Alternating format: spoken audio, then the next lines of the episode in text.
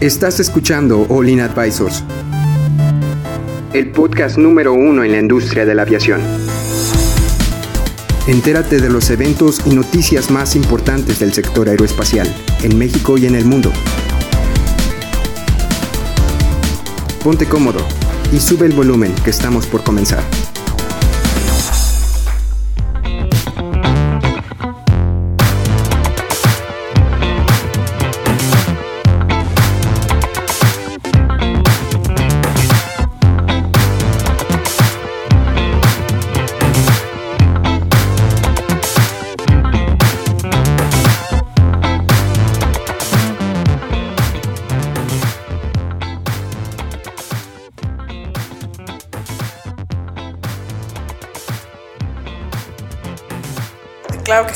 Vamos. Hola amigos, ¿cómo están? Bienvenidos a otro podcast de aviación Olin Aviation Advisors. El día de hoy vamos a hablar sobre el enemigo de tu enemigo, que es realmente tu amigo.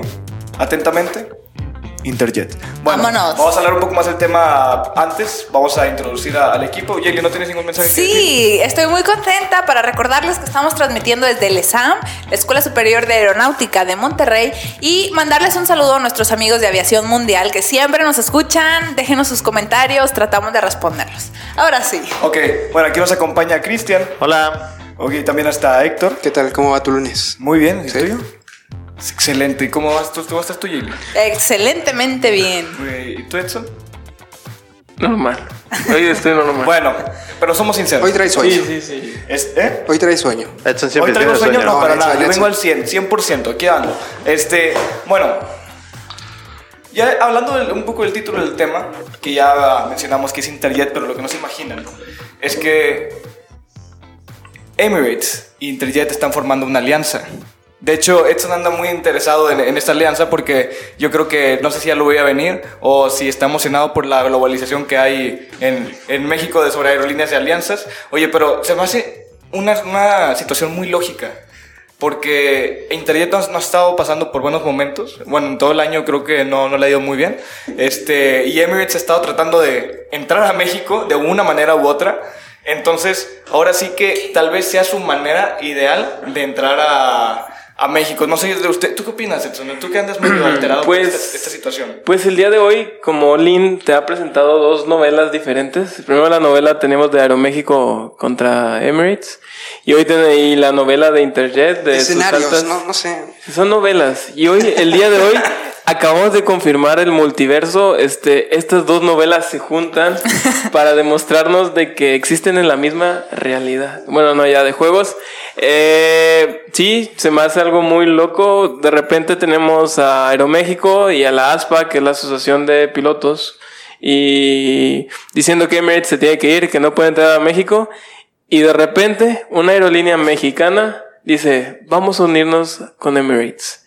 Entonces, le Pero estamos no dando... interrumpiendo, Pero eso sería ah. como que una traición a, a Exacto, México, es o sea, como para una- todas las aerolíneas mexicanas. Es como una traición, o sea, están traicionando, o sea, aquí estamos demostrando que las aerolíneas mexicanas no están unidas.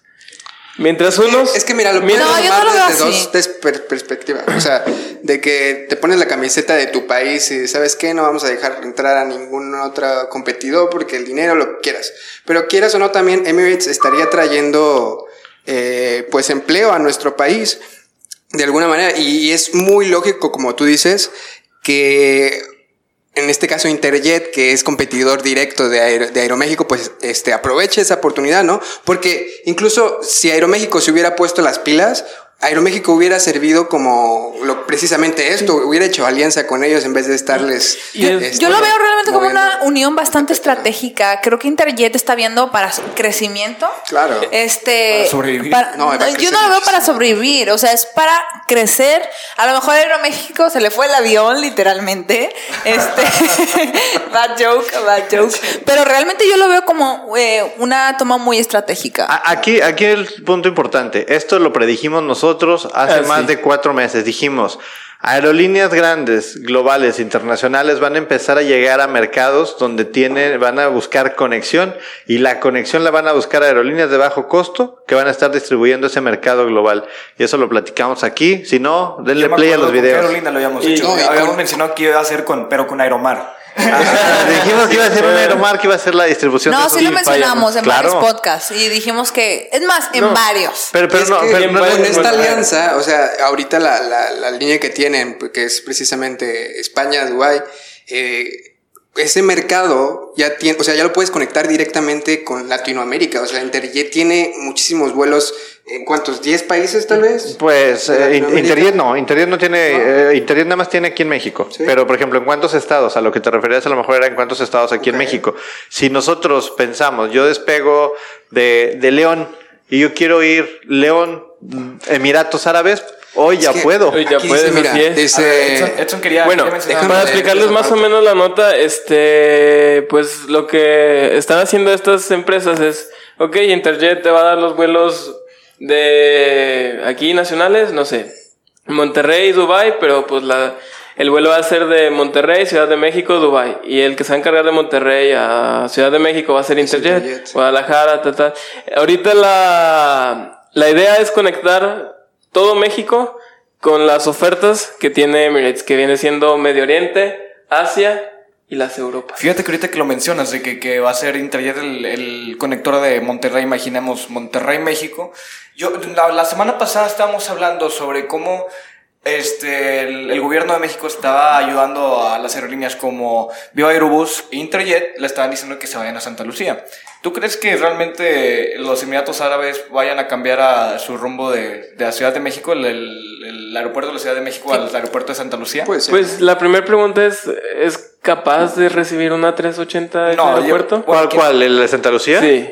Pues va a tener la capacidad, ¿no? Sí. O sea, sí estamos. Primero hay que preguntar la buscando- capacidad ¿no? porque... Toluca sí puede recibir Sí, claro.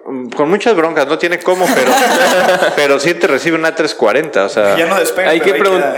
sí, hay que preguntarnos qué avión nos puede recibir porque lo más seguro es que Emirates esté teniendo 787, 777X, a una 380 a lo mejor si tenemos No creo que un gusto. Emirates vaya a mover una 380. Creo que va a venir con el 777 y el Folded Wings cuando se los entreguen. Sí, Ah. Y algo así, viendo. sí, es la idea. Cuando se los entreguen. Ya había los spotters ahí Oye, y en- formados y en, para... Santa, qué bonito, y en Santa Lucía lo... Pero fíjate que No sé si llegan a Pero, pero imagínate, a ver, ahí va, idea millonaria. Dice, Ah, dice el sí. gobierno. eh, ¿Sabes qué, eh, Emirates? Muchas gracias, te vamos a dar todas las libertades. Vas a hacer una alianza estratégica con Interjet, pero vas a tener que llegar a Santa Lucía. E Interjet lo mueves a Santa Lucía. No, se acabó y, se acabó. Y, un punto, acuérdense que Aeroméxico dijo que no quiere ir a Santa Lucía. Ellos se querían quedar en el Aeropuerto Internacional de la Ciudad de México, así que... todo tiene razón, ¿sabes todo tiene qué? sentido. Todo Porque tiene no se van a bajar, o sea, no, no van a Ni ir a modo mexicano, ya no vas a revivir, lo O siento. sea, nada más llegan ahí para tomar el avión a, a, a Dubai. Entonces está, está excelente. Estaría excelente Ahora, para ese tipo de sí. vuelos, ¿Qué de que no te tengas que mover. ¿Qué creen que pase si llegara a quebrar Interjet? Así como hemos estado viendo muchas con cosas. este- ¿Quiebra el Santa Lucía? No, no, Tal no. vez. Entra la siguiente aerolínea que sí ya puede ser, o creo yo que iba Aerobús o Volaris. No, pero yo siento que con esta alianza ya le va a dar un respiro, un respiro más a la, a la empresa. Pues Sí, sí. porque ahora imagínate, vas a conectar todos los lugares de Emirates con Interjet. Entonces, ¿cuánta gente de Monterrey, de Guadalajara, de lugares a donde no va a llegar Emirates va a estar interesada en tomar esos vuelos? Le- Yo creo que va a ser una cantidad. Es conectividad. decente. Sí, Dice, entonces, los dar un respiro a la de empresa. Emirates podrán conectar desde la Ciudad de México a León, Culiacán, Cancún, Chihuahua, Guadalajara, Mérida, Monterrey, Puerto Vallarta, Tampico, Tuxtla Gutiérrez. Sí, Tijuana. prácticamente a los 55 destinos que tiene Interjet. O sea, todos los destinos a Ciudad de México para que Emirates se los lleve a todos los destinos que ellos Y tienen está bien padre porque todos esos destinos automáticamente están eh, conectados. conectados con, con- con la oferta de valor de Emirates, ¿no? Así es. Excelente. Entonces yo creo que y puede que sea una predicción muy, muy agresiva, pero yo creo que si en un futuro esto llega a funcionar, imagínate, va, va, va, va a tener Santa Lucía el tráfico que necesita para poder eh, Mantenerse. para- no solo mantenerse, porque si ya tienes a un Interjet que viaja a Cancún, que viaja a Guadalajara, a Monterrey, lugares importantes, pero de esas ciudades industriales que te manden de vuelos internacionales, o sea, de- ya sea por viajes de negocio, viajes de, de pues, de- pues creo que es de, de lucro, por el estilo, pues ya mínimo ya te deslindas de decir, oye, si me tengo que ir con Interjet, pues me tengo que ir a Lo Santa que Lucía y no de ahí me sé voy y no es pasa que nada. creo que es una apuesta muy grande porque yo Oye. estaba viendo que esta ruta precisamente ya existía. Entonces creo que hacían una ruta a la semana, una.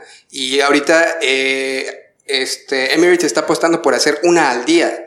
O sea, va a multiplicar por siete las operaciones al mismo destino. Entonces, Pues yo, yo creo que no sé. tiene que No ir que a, viene, la verdad. tiene que ir alineado a la demanda. Si va a crecer la cantidad de rutas, no creo que se vayan a arriesgar a no llenar sus vuelos. Ahora, ¿se han puesto a pensar esto cómo va a afectar a, por ejemplo, Aeroméxico? Exacto. es Esto va a ser una, esto va a ser una bomba para es, ellos. es que va a ser una guerra, porque por ejemplo Interjet no, no, no tenía la capacidad de salir fuera del país. Con esto tiene, No, tiene, bueno, tiene un brazo. pregunta, Pero es que ellos pudieron haber absorbido que eso, Interjet o sea. fue una de las empresas que más creció en el ámbito de destinos internacionales. Sí. Ya lo habíamos hablado en otras notas. Eh, De hecho, este, Interjet tiene varios este, viaje- eh, eh, rutas a Estados Unidos y también, eh, bueno, que... Fue la, sí, si no más recuerdo, fue la aerolínea número uno dentro de los primeros nueve meses en transporte de personas a vuelos internacionales. Ahora con esto, pues, Sí, pero es que sus vuelos internacionales también están acotados a la- al alcance de sus aviones, porque el alcance de los aviones, vamos a decir, un Bueno, Chicago sí. te lo hacen, un Montreal te lo hacen, pero ya de decir, bueno, vamos a Brasil, bueno, es una No, cosa no, así, ya- ya, ya no da. Eh, ya Sí, ocupas otro un tipo de flota, pues. Así con es. un 787, un, 7, un 777 para que Ahora, diga. ¿hacia dónde va todo esto? Si se fijan, Interjet se está aliando estratégicamente con Emirates. con Emirates. Aeroméxico tiene, bien que mal, una Con Delta. alianza muy fuerte con Delta. Entonces, ahí, ahí les va, amigos eh, de planeación estratégica de áreas de otras empresas, aerolíneas. ¿Qué pasa si LATAM se alinea con Volaris y Avianca se, se, alía con, no sé, con un Viva Aerobús? Se, se, se estaría cumpliendo la predicción que dijimos hace Sí, como tres de meses. 6, 7 aerolíneas. Ah, y ahí, aquí es donde me, Aaron echa los efectos, ponle Pum, algo. pum, pum. Piu, Tambores, piu, piu. tambores, tambores, sí, sí, sí. Espera, no, yo creo que, que va a pasar. O sea, así como lo veo, van a terminar de, de, de estrecharse estas, estas relaciones para que cada quien haga negocio en, en lo que sabe hacer mejor, ¿no? Oye, pero ¿qué tan conveniente es eso para las aerolíneas mexicanas? O Exacto. sea, ya lo hemos estado hablando, hemos estado diciendo que, ok, las, las regionales se van a quedar en el país, pero ¿qué tanto acota el crecimiento de este tipo de aerolíneas? Y sus ganancias, a todo eso. Yo creo que eh, ¿Cómo, eh, cómo eh, ves ese es en beneficio. Yo, yo lo veo como en beneficio de las aerolíneas mexicanas, porque ellas se van a dedicar a, su, a sus rutas estratégicas sin que nadie les compita. Quitando competencia, separando el cielo. Sabes que estas rutas las opera este en estas frecuencias, este en No estas frecuencias, este en estas frecuencias. este, Entonces, eh, y eso hace más eficiente el traslado. Un avión, y hemos platicado de eso, un avión que va a Monterrey, eh, Ciudad de México, a lo mejor van tres aerolíneas a la misma hora, uno atrásito del otro, y cada uno lleva un 25, un 40 y un 30% de ocupación. Oye, pues si nada más sacamos uno, y, Pues y- mejor uno tú hoy, yo mañana otro y así. o uno cada hora, uno yo, luego uno tú, luego Porque uno tú. También estás ahorrándoles dinero a. O sea, si, si lograron hacer eso, todas las aerolíneas empezarían a ahorrar dinero y, y serían más Así, eficientes. ¿no? correcto. Y, y al final es algo que necesitamos y que estamos buscando en la aviación, ¿no? Para no. im- imagínate que, que compras tú, por ejemplo, un boleto en Viva Aerobús y Viva Aerobús dice, no, no voy a sacar el vuelo porque cámbiese por favor pasajero, lo van a llevar y va a abordar el vuelo de Aeroméxico.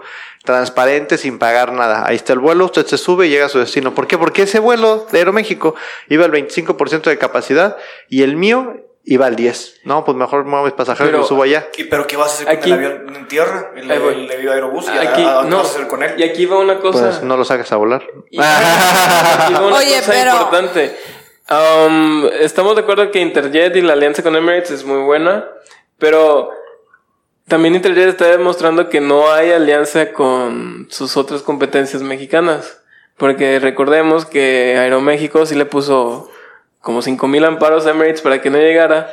Y mientras uno se la está complicando para que no llegue una aerolínea, otro ya está pensando en hacer alianza. Es que es eso, precisamente es o, buscas por el bien del usuario hacerlo más fácil, por así decirlo, o, meter un- un- una nueva propuesta al, al- al mercado, o te pones la camiseta de No. tu país y dices, ¿sabes qué? Este, pues yo estoy del lado de Aeroméxico, aunque el- sea competencia, ¿no? Y a lo que yo quiero conectar con esto es que si aquí nos están demostrando que no hay como que como que no se llevan bien entre las aerolíneas, pues ¿por qué van a hacer alianzas entre ellas mismas como la que mencionó Cristian? Nos comenta Es aquí. que es una oportunidad que, sinceramente, tú como... Ah, sí, la tomaría si Sí, Aeroméxico. claro. Yo lo dije en podcast pasados, Se le durmió, debió haber hecho una alianza con Emirates y hubiera todavía globalizado todas sus rutas, Claro. pero decidió enojarse. No, yo creo que es que ya lo ves a futuro y que dices, oye, si le damos más poder a, a- a la aerolínea poderosa y al final si realmente la aerolínea poderosa quiere hacer lo suyo,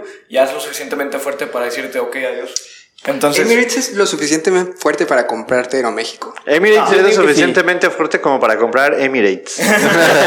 eso o sea, ya con todo. ¿Ibas a decir algo, Cristian? Sí, nos está escribiendo aquí Guille CJ que dice que las tarifas de Aeroméxico son diferentes a las de Viva. Yo creo por lo que yo estaba diciendo, Claro. de que te puedes subir a uno al otro. Pero qué tal que sea transparente y entre las mismas aerolíneas eh, se puedan dividir esos costos. O sea, donde busques Estaría muy bien, eficiencia. a mí me Es que al gustaría. final ellos también se van a ahorrar dinero. Sí, al final es eficiencia, yo- yo ¿no, les voy a creen? decir por qué no.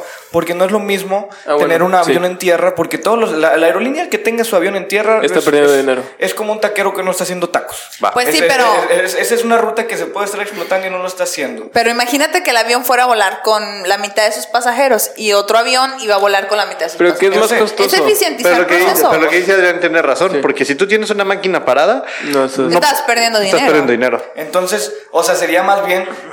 Se va, se va a escuchar redundante, pero hacer una alianza y decir, oye, a ver, ¿cuál, cuánto, ¿cuál es tu promedio de pasajeros por fecha? Y vamos a ver cuántos, aerole- cuántos aviones tenemos y decir, ok, mira, si tú usas estos aviones desde mi plataforma, yo te paso tanta cantidad y con mi avión que no vamos a usar, yo voy a hacer otra ruta. Pero- Ah, Ay, pero, ay, ay, pero estamos hablando de otra cosa. Y, y está bien, sí. Ya se me ocurrió. Sí, lo que está. Dilo tú, Edson, dilo tú. Pero ¿por qué te voy a dar a mis pasajeros si son míos? No, pero, pero me- mejor así. O sea, debería de haber una plataforma que fuera capaz de distribuir a los pasajeros independientemente de las aerolíneas. Un Uber Pool. Tú- Sí, sí, sí, Pero en la Ah. plataforma tú vas, compras el boleto y a ti te da igual, a ti te va a llevar a tu destino y te lo va a dar siempre al mejor costo.